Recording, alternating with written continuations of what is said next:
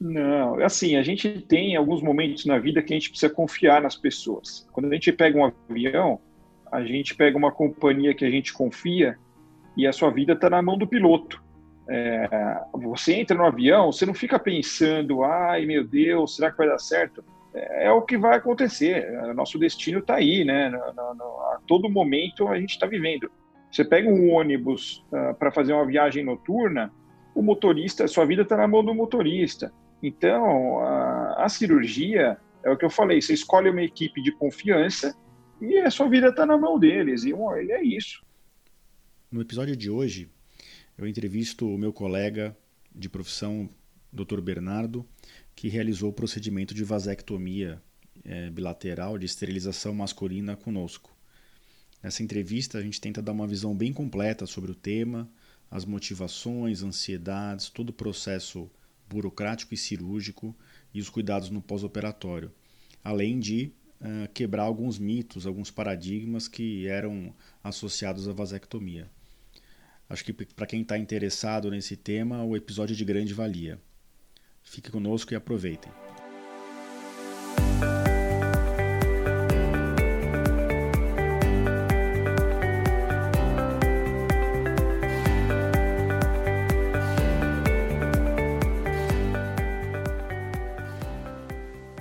Bem-vindos ao podcast Conversa Aberta com o Urologista.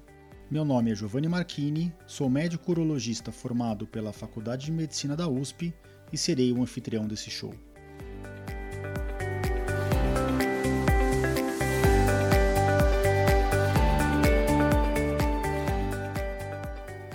Nesse podcast, queremos compartilhar conhecimento confiável e de qualidade sobre saúde com um formato único e inovador e sempre com o foco no paciente, nós vamos esclarecer as suas dúvidas, trazendo todos os ângulos das situações vivenciadas no dia a dia da urologia.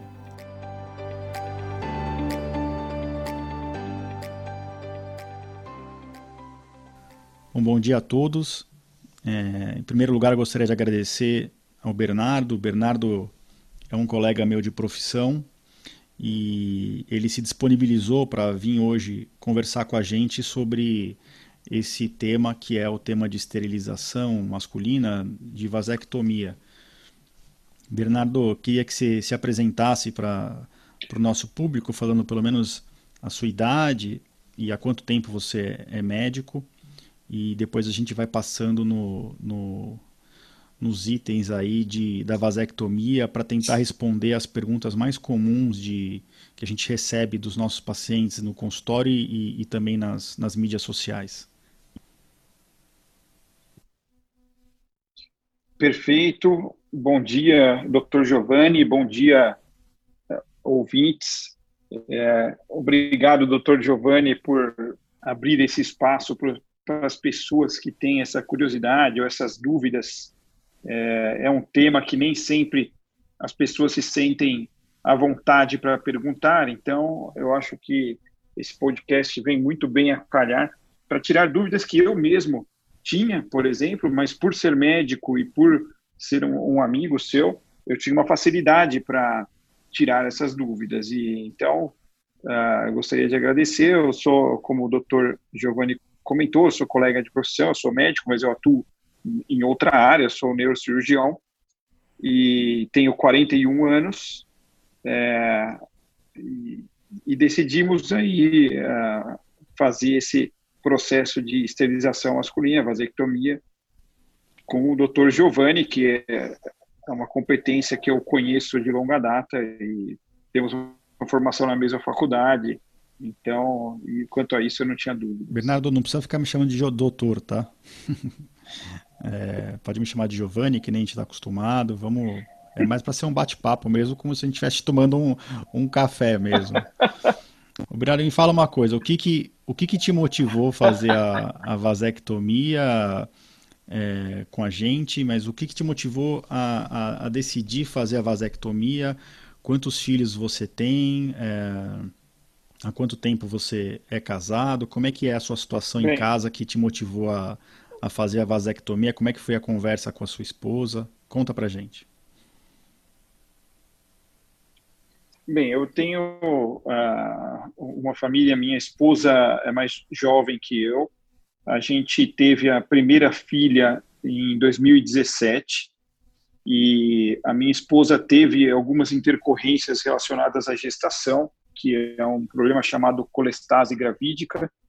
A colestase gravídica ela ela é um, uma uma doença uh, da gestação específica da gestação e que leva a risco materno e fetal, ou seja, existe um risco para a mãe e para o feto durante a gestação. A, a minha esposa demorou um pouco para diagnosticar essa colestase, ela mesma por ser também da área de saúde, ela mesma que se diagnosticou, e o, o obstetra depois percebeu que realmente ela estava com sintomas relacionados a esse problema, e tanto que o parto da minha primeira filha precisou ser antecipado, e, e graças a Deus ela nasceu bem, não, não precisou de maiores uh, cuidados, ela, ela ficou bem, é uma criança saudável, hoje ela está com dois anos e, e oito para nove meses. Aí é, nós pensamos, nós gostaríamos de ter uma família maior. E sabendo desse risco de colestase, a gente pensou em ter mais um filho, sendo que a gente estava ciente de que existe um risco de quem já teve uma vez a colestase gravídica ter novamente esse problema na gestação. Na primeira gestação, minha esposa teve hiperêmese gravídica, foi uma gestação um pouco mais difícil. Mas é, começamos a tentar, rapidamente a minha esposa engravidou novamente e uh, a gestação foi muito tranquila, né? não teve hiperêmese gravídica, ela ficou muito bem, porém, quando estava na, depois no terceiro trimestre, né, já no, chegando no final da gestação, houve uma, uma, minha esposa começou a se sentir mal, ela começou a lembrar da época da minha primeira filha e é, rapidamente ela começou a apresentar sinais de que estava com uma colestase, né, que é uma, uma urina uh, amarronzada, um pouco de, de uh, mal-estar, náusea. Então, uh, quando ela colheu o exame para ver a função do fígado e bilirrubinas, já estava muito aumentado e o parto precisou ser antecipado dessa vez com 34 semanas, né, uma idade gestacional pré-termo, né? Minha criança, minha, minha bebezinha estava ainda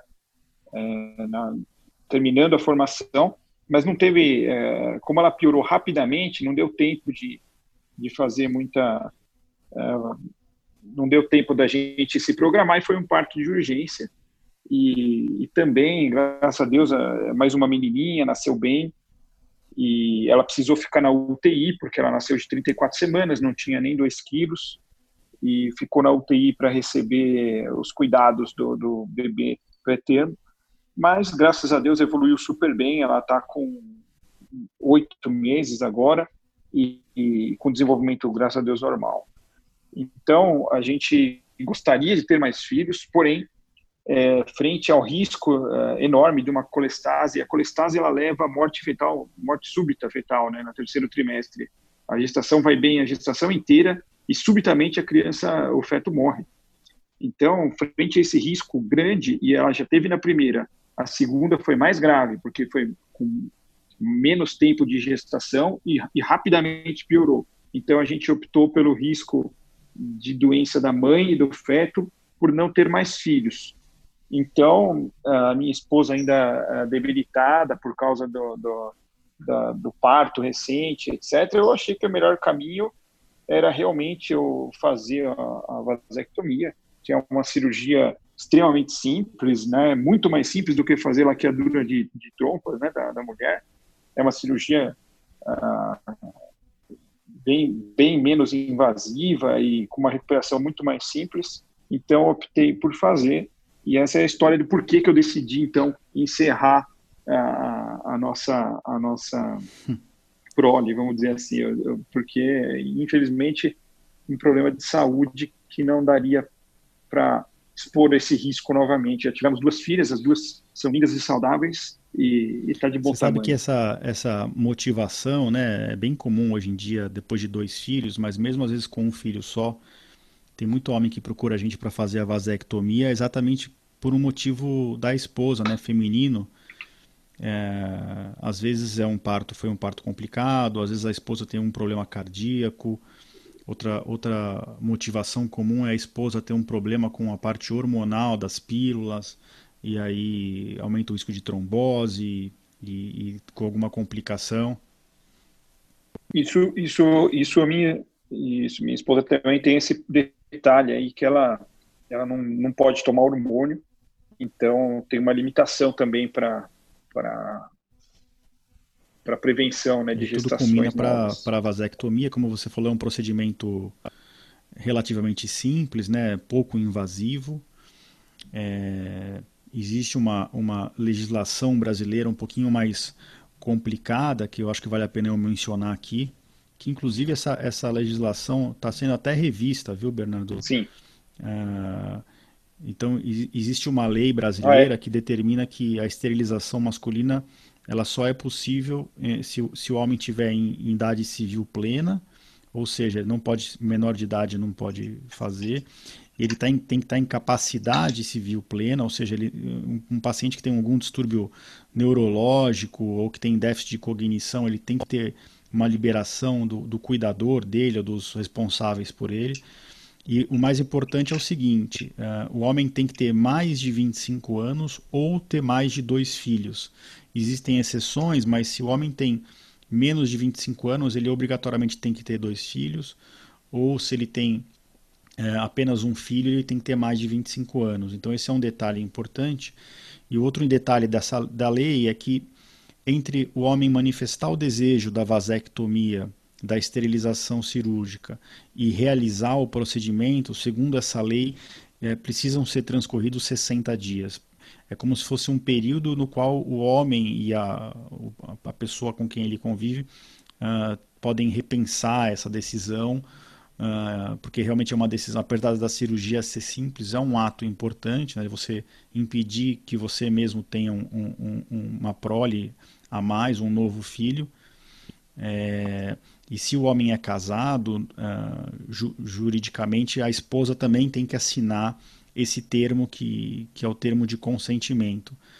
Então, isso varia um pouco de, de convênio para convênio, de SUS, ou, ou a lei vale para todos, mas o processo burocrático pelo qual o paciente passa é um pouquinho diferente. Uh, a maior parte das operadoras de saúde no SUS obrigam o, o paciente a comprovar os filhos, a, o, o, relacionamento, né, o casamento, e o paciente passa por um processo que chama de planejamento familiar, no qual ele é aconselhado sobre uh, o fato do processo da vasectomia ser irreversível e ele, ele faz uma consulta, ele, a esposa, com a psicóloga. Alguns convênios não exigem isso, né, só, só exigem a assinatura do termo de consentimento. Como que foi no seu caso, Bernardo, essa parte burocrática?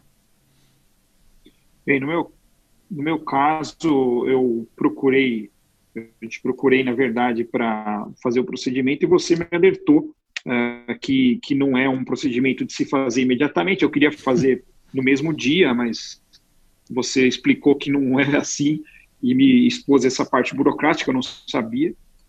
Então, o que aconteceu? Eu entrei na, na, na internet e eu tenho uma operadora de saúde que fornece um formulário que eu tenho precisei preencher e registrar, uh, reconhecer firme em cartório para ficar documentada a data em que foi assinado. E eu precisei assinar, assim como minha esposa precisou assinar também o termo.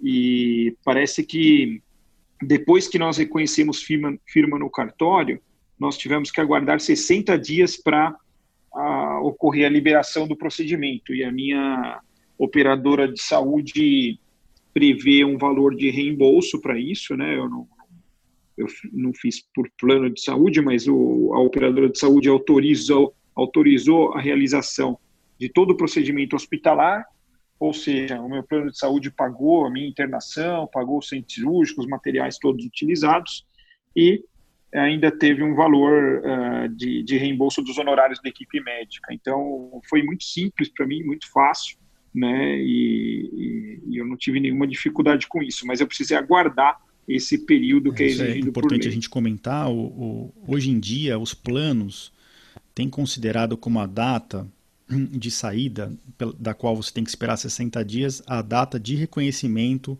de firma em cartório do, do termo de consentimento. Alguns anos atrás era considerado a data da consulta, que a meu ver seria o mais correto, né? Mas acho que até por uma proteção legal, os planos têm considerado a data da assinatura do termo de consentimento. E só para falar mais um pouquinho da lei, existe um projeto de lei agora que quer reduzir a idade de 25 anos para 21 anos, porque como essa essa lei foi cunhada lá atrás, em 88, e as gerações vão mudando, as pessoas a, a, rotina vai mudando, existe um projeto para que seja acima de 21 anos a, a liberação para vasectomia ou dois filhos. Eu, eu acho que é uma, é uma idade bem precoce, na verdade.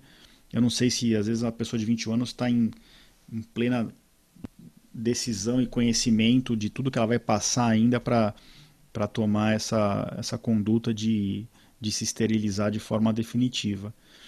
E no seu caso, o processo burocrático foi tranquilo, talvez pelo plano que você tenha dentro do seu convênio. Nem sempre é assim, às vezes é um pouco mais chato. E é o que você falou: tem, tem convênios que dão o termo de consentimento próprio, tem convênios que não têm esse termo, e aí a gente mesmo fornece o termo de consentimento, geralmente da Sociedade Brasileira de Urologia, para que o paciente assine com a esposa, reconheça a firma em cartório para começar a avaliar a data, e depois esse termo a gente também assina, o médico, o cirurgião também assina.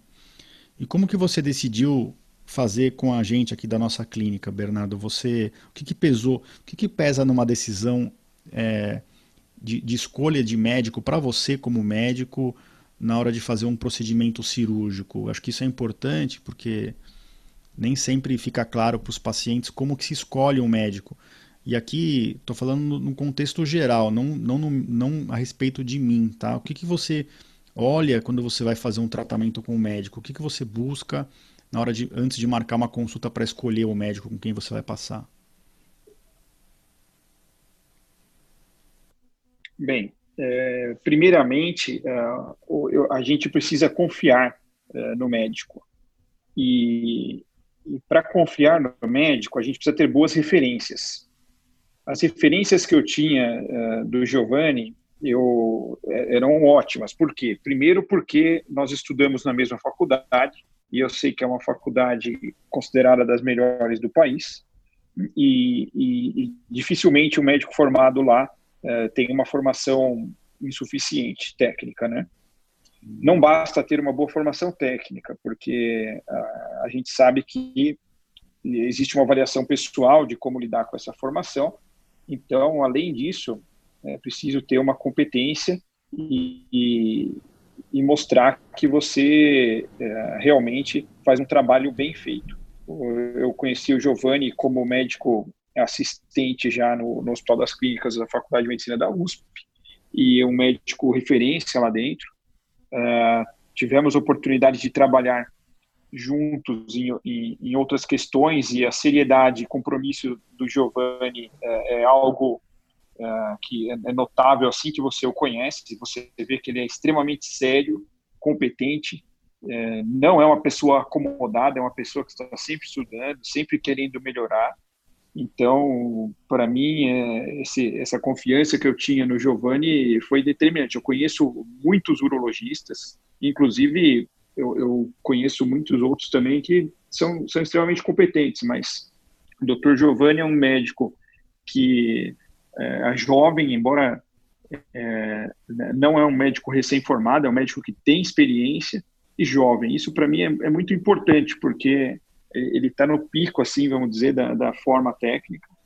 E, e, isso é, uma, é algo que eu considero muito importante. Eu também sou cirurgião, né? Eu também eu sou neurocirurgião e eu sei que uh, nós temos que, que passar é, essa confiança que nós uh, temos, na verdade, é, não só na cirurgia, mas em tudo na nossa vida, né?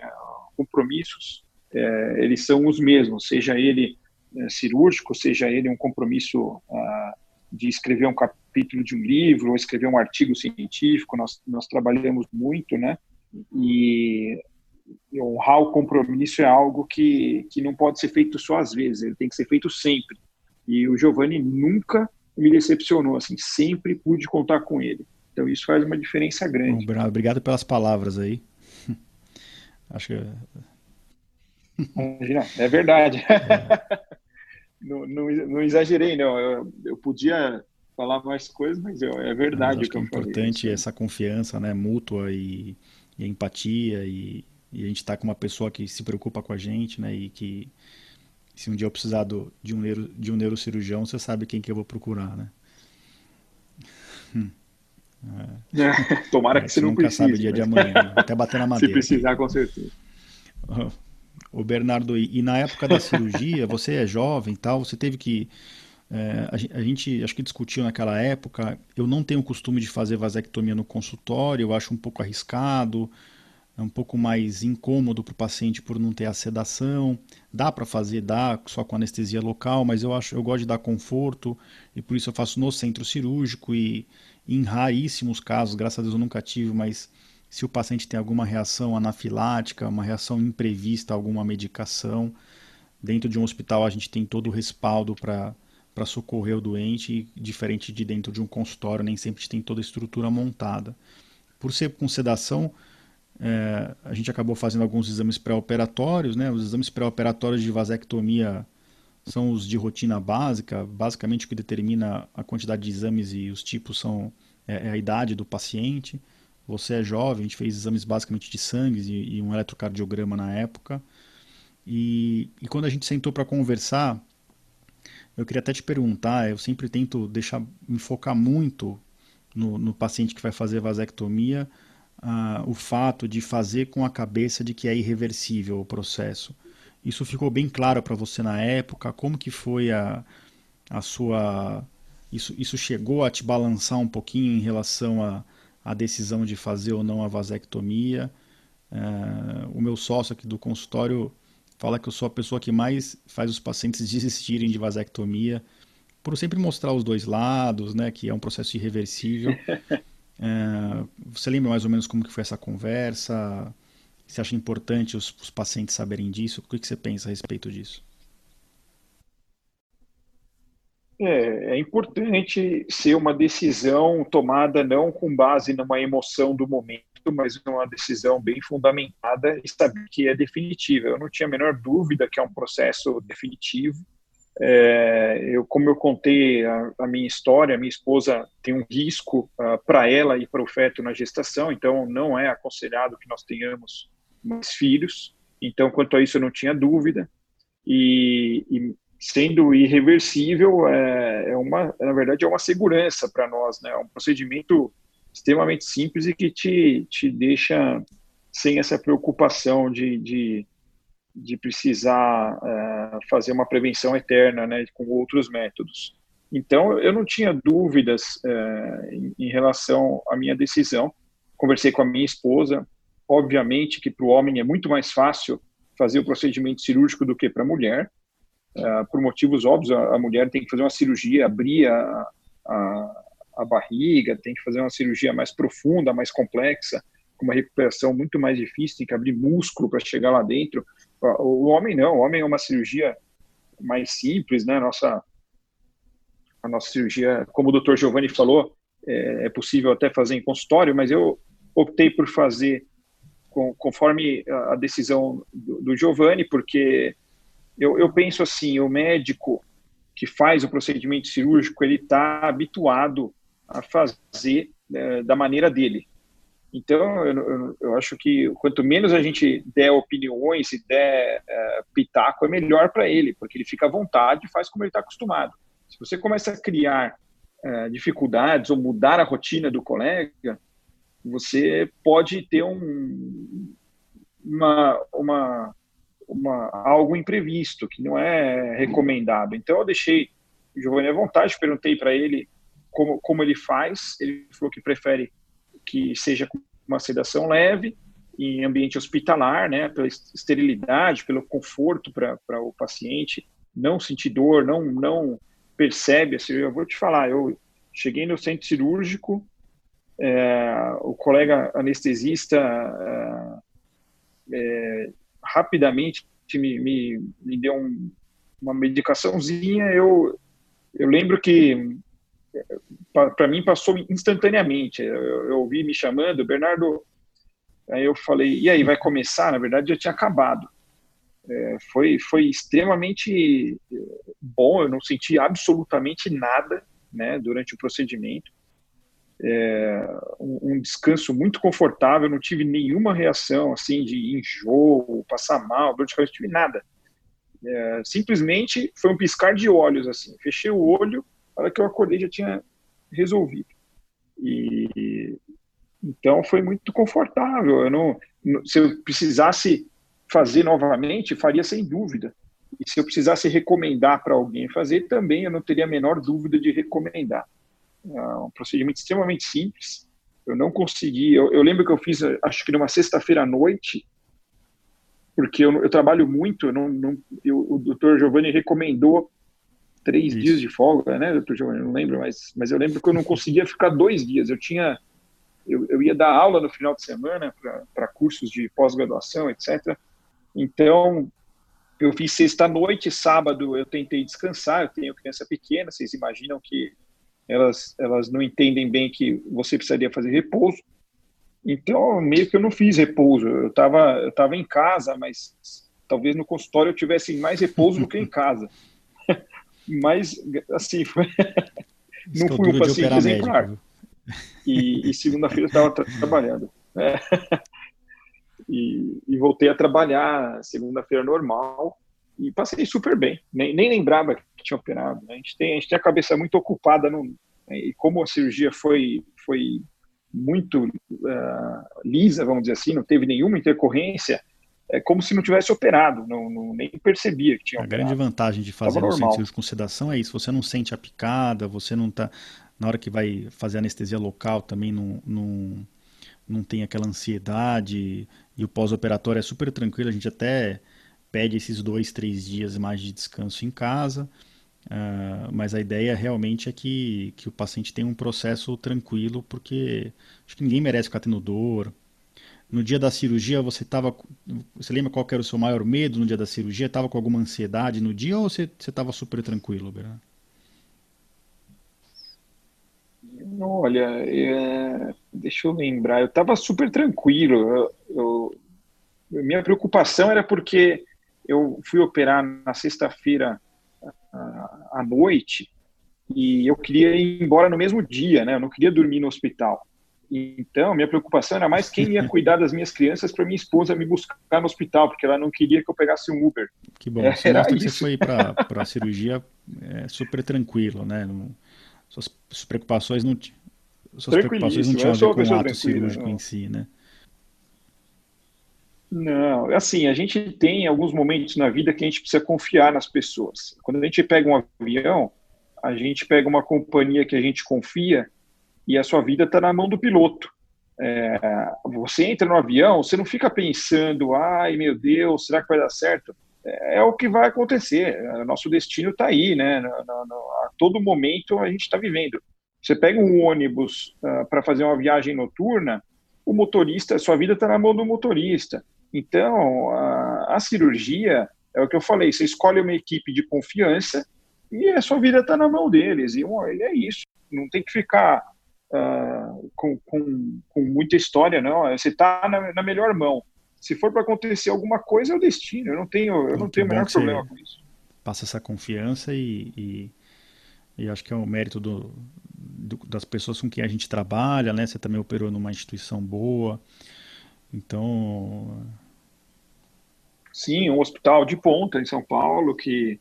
É, assim, eu, eu tenho, graças a Deus, uma, uma operadora de saúde que, que ajuda nisso.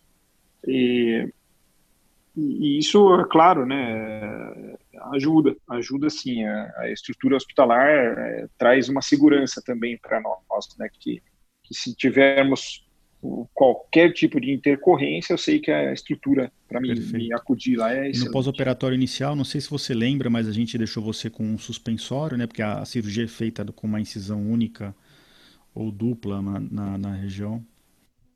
É, eu lembro, eu lembro. suspensório, né? Esse suspensório aí, ele, ele é engraçado, porque ele, ele dá uma aumentada no volume, aí você sente até galã de filme, né? Você fica com suspensor Exato. enorme lá. Tem homem que não. então é engraçado. Adapta, né? A gente pede para é. deixar uma, uma cueca mais justa, Mas você acabou, acho que, usando uma semana o suspensório. E a gente pede para ficar uma semana sem relação, né? Às vezes incha um pouco a região operada, às vezes faz um pouquinho Sim. de equimose de hematoma, mais pela infiltração do anestésico no final do procedimento. E depois de uma semana pode voltar a ter relação, mas uh, sempre protegida, né? E, e, e, agora você vai fazer o seu exame de acompanhamento, né? Que é o, que é o espermograma, a gente espera dois meses para fazer porque da onde a gente secciona o, o ductozinho onde passam os espermatozoides, desse, desse ponto de secção para frente até o canal da urina, do pênis, ainda sobram espermatozoides, então a gente pede para ter pelo menos 20 ejaculações, né, entre voltar a ter relação sexual com 7 dias da cirurgia até a coleta do espermograma com 2, 3 meses, tem que ter 20 ejaculações, seja por relação sexual ou por masturbação, para limpar esse canalzinho, né? Você está nessa fase agora de de fazer o espermograma, né? Sim, eu preciso fazer um espermograma. Eu tô, como eu falei, eu trabalho bastante, então é difícil a gente parar as coisas para para fazer, mas eu vou fazer esse exame para ter a certeza, né? E aí finalmente não precisar mais me preocupar com essa parte de, de outros métodos que são necessários Perfeito. até hoje. E, e eu sou um cara que siga o que o doutor falou. Então, não pode. Eu tenho que me precaver, mesmo porque é um motivo de saúde. Se minha esposa engravidar, é, é um risco de saúde. Então, realmente tenho que manter outros métodos. Bernardo, a gente acabou passando em branco por essa parte, mas agora falando do espermograma, eu lembrei. Você até tinha me perguntado, né, se. E essa é uma pergunta bem comum, se antes da vasectomia precisa fazer um espermograma basal. Você até tinha um espermograma antigo colhido quando você é, antes de engravidar, né, antes de ter as suas, as suas duas filhas. Mas não é um exame Isso. que a gente pede de rotina no pré-operatório. A gente só faz mesmo com dois a três meses depois no pós-operatório. Tá? Acho que é uma mensagem importante para quem está ouvindo. É, bom, queria te agradecer de novo por ter por passar todos os, os pontos aí da, do procedimento que você passou. E queria te perguntar se você tem alguma mensagem final para quem está ouvindo, se, se você tem mais alguma, algum conselho para. Eu, eu tenho, eu tenho sim, porque eram coisas que eu pensava, por exemplo. Em primeiro lugar, se vai doer depois que você fez o procedimento. Obviamente, um pequeno desconforto na região, porque você fez um procedimento cirúrgico, mas dor mesmo não, não tive. Eu não sou uma pessoa que tenho queixas de dor, então raramente eu tomo algum analgésico na minha vida. Eu precisei usar Novalgina, que é um analgésico que eu considero excepcional. Eu usei Novalgina por cerca de três ou quatro dias. É, eu tomei de manhã e de noite, tomei duas vezes por dia. E, e depois disso, eu parei de tomar. Acho que eu tomei um dia à noite, porque estava um pouco de desconforto, mas eu tomei muito pouco analgésico pós-operatório e não é incômodo a dor, né? Como eu falei, a, a, gente tem muita ocupação na cabeça, não presta nem atenção que fez procedimento cirúrgico, né? Então a dor é muito pouca, pelo menos no meu caso, quase não tive dor. E outra coisa que a gente fica curioso é se vai alterar o volume do, do esperma, né? E, e, é uma curiosidade que eu tinha, né? E não, não altera a verdade é que é, parece que está igual, né? Que você não mudou nada. Então é, é, um, é, algo que não muda. Você, se você e a incisão é tão pequena que é, hoje, por exemplo, não dá nem para ver que eu fiz um procedimento. Então é, é, algo que fica oculto, vamos dizer assim. É uma incisão extremamente pequenininha e já cicatrizou, está na, na, na, linha mediana que tem a RAF, não dá nem para perceber que tem uma incisão ali. Então não mudou nada, não mudou nada. E eu acho interessante, porque eu pensava, ah, acho que vai ter um volume menor.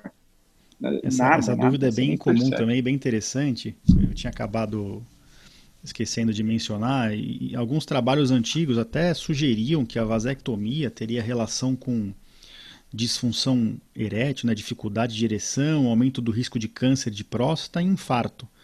E isso caiu tudo por terra, eram trabalhos de metodologia muito ruim. Na verdade, a vasectomia não aumenta nenhum risco de nenhuma outra doença no nosso corpo. E, e só 5% da, da quantidade do nosso líquido ejaculado é da, do, do testículo, a maioria vem da próstata, da vesícula seminal. Então é o que o Bernardo falou, a quantidade de esperma não muda praticamente nada, não é imperceptível a mudança.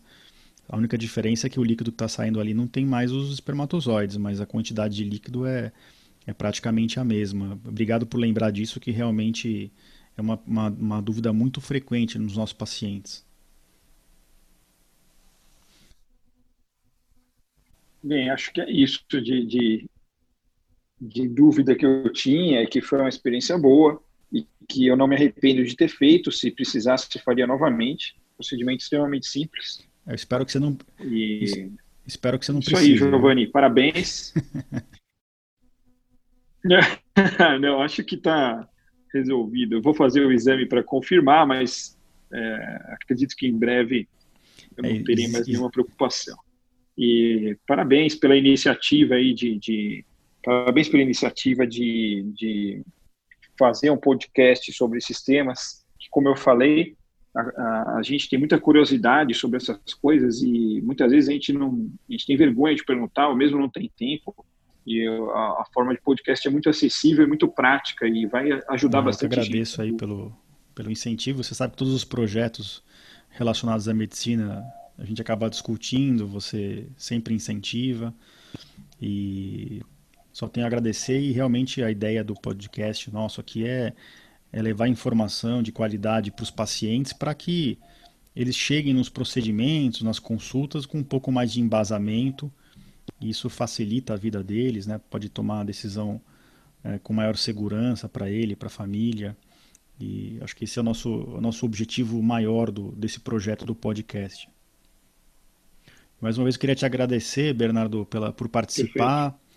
Uh, nesse, nesse caminho inicial do nosso podcast e, e por, eu sei como quão valioso é o seu tempo e como é difícil a gente conciliar as agendas.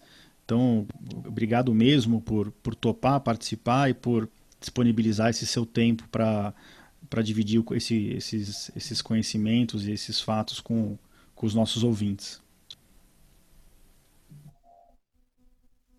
Ah, imagina, eu que agradeço aí e fico à disposição. Se tiver alguma dúvida aí, eu estou à disposição para ajudar viu? a esclarecer. Obrigado, Giovanni. Um abraço. Um, um abraço. Bom, pessoal, acho que a entrevista foi muito produtiva. Queria agradecer de novo ao Bernardo por disponibilizar o tempo dele e dividir com a gente essa, essa experiência que ele relatou aqui no episódio. Queria agradecer a todos que vêm acompanhando o nosso podcast nas plataformas da, da, da Google, da plataforma do, da Apple, no Spotify e no SoundCloud. As resenhas são muito importantes, isso nos ajuda a ranquear. Eu queria agradecer as pessoas que têm deixado as notas 5, uh, mesmo as que têm feito as críticas construtivas, que a gente tá, eu estou aprendendo ainda ao longo dessas, dessas semanas de gravação. Nós já estamos com mais de 120 downloads de episódio, então isso mostra que a gente está no caminho certo e estamos engatinhando, né?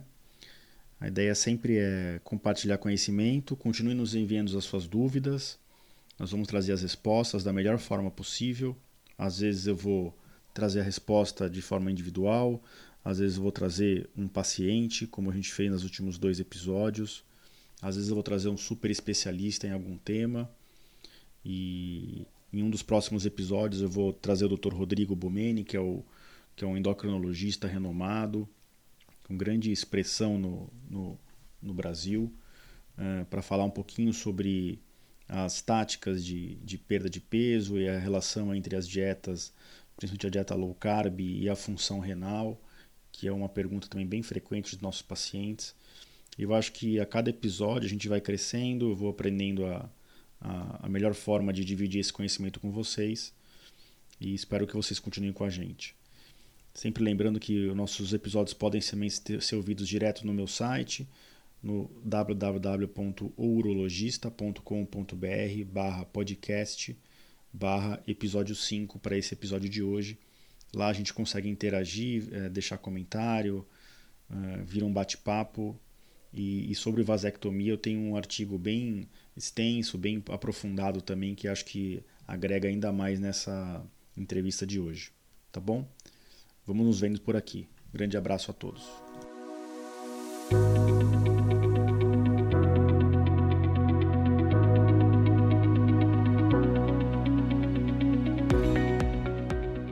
Você ouviu a mais um episódio do podcast Conversa Aberta com o Urologista. Mais uma vez, obrigado e até o próximo.